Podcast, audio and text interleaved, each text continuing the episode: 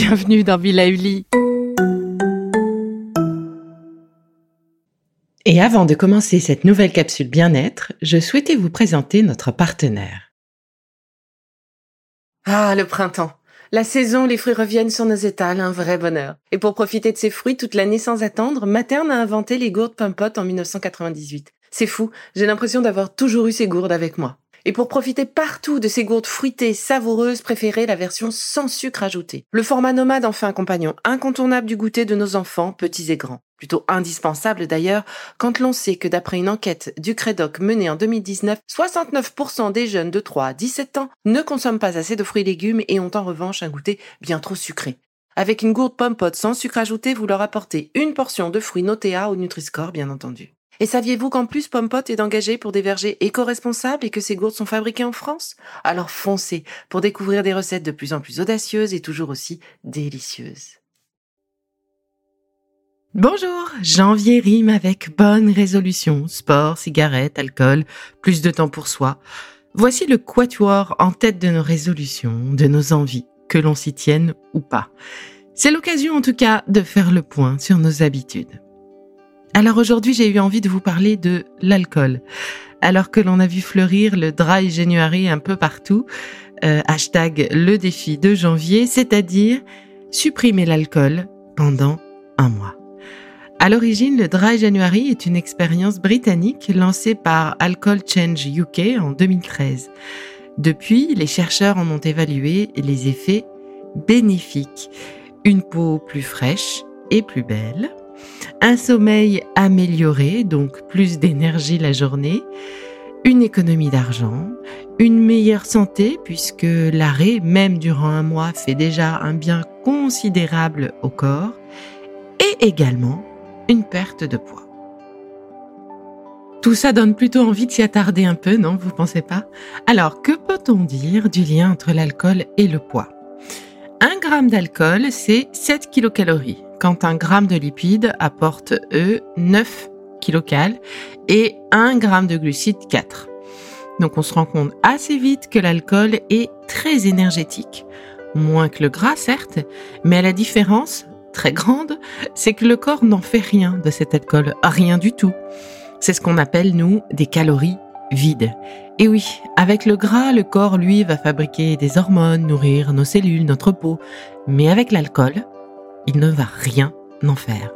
Ce qui fait de l'alcool un vrai poids à plusieurs sens. De nombreuses études révèlent même que l'alcool représenterait en moyenne entre 4 et 6% des apports énergétiques des régimes alimentaires occidentaux, ce qui est beaucoup trop, puisque l'alcool ne devrait représenter qu'un pouillème. Surtout enfin, l'alcool ne peut pas être stocké par l'organisme. Disons, l'énergie liée à l'alcool n'est pas du tout stockée. Elle est donc éliminée et utilisée en premier comme carburant, avant même l'énergie du gras, ce qui rend l'alcool responsable de l'accumulation du gras, des graisses dans le sang et sur le corps, et notamment au niveau abdominal. C'est donc un vrai levier énergétique que l'on peut décider d'actionner. Autre info également souvent méconnue, eh bien, c'est celle que toutes les portions d'alcool se valent.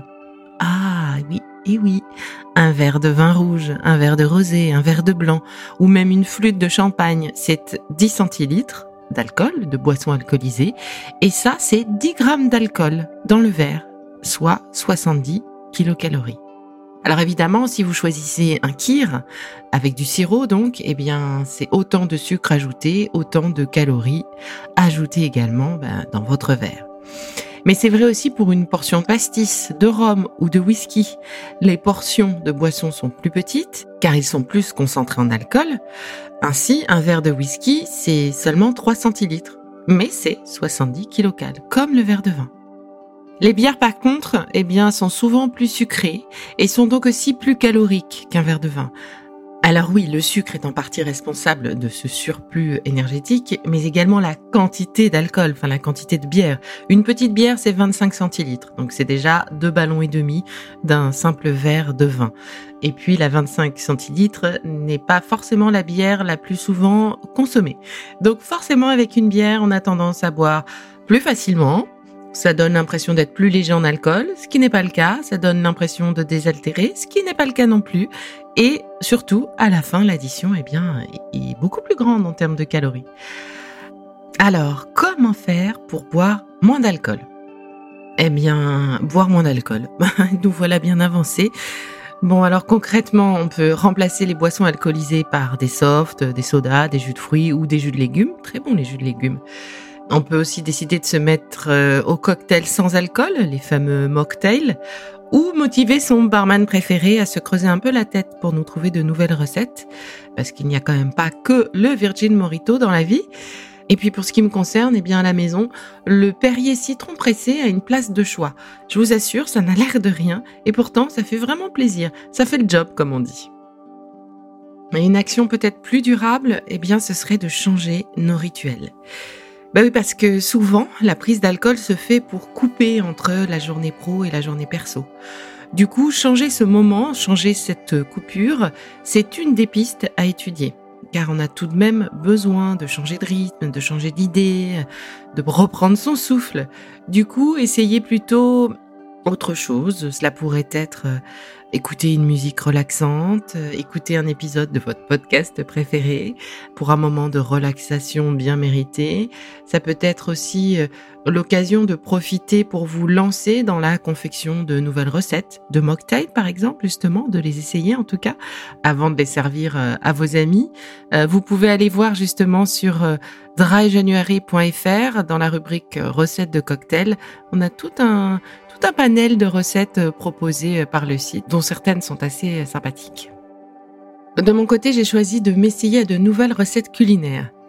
Oui, en ce moment, j'essaye pour une de mes activités professionnelles, de mes nombreuses activités professionnelles, une machine à faire des pâtes. Non seulement j'adore les pâtes, mais alors là, vraiment, je m'éclate à essayer. Des pâtes sucrées, des recettes de pâtes aux légumes, avec de la musique à fond, de bons moments partagés avec ma fille qui, assez étonnée de tout ce vacarme, bah, passe de temps en temps la tête dans la cuisine. Elle adore les pâtes aussi, donc euh, j'ai gagné un beau moment de partage et de convivialité. Je suis bien contente de ce dry January du coup.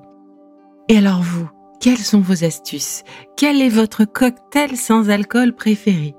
Je vous laisse y réfléchir et vous dis à tout bientôt pour la suite des épisodes motivation, résolution, peut-être même révolution Allez, je vous embrasse et surtout, continuez de prendre soin de vous.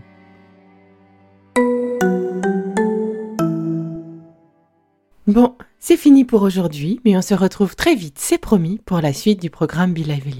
Si ce que je fais vous plaît, continuez de le noter et abonnez-vous pour ne louper aucun de mes futurs programmes. Et entre chaque podcast, vous pouvez aussi me retrouver sur mon compte Instagram, at Life, parce que la vie se vaut d'être vibrante. Et en attendant la prochaine capsule, surtout, continuez de prendre soin de vous, car c'est bon pour tout le monde.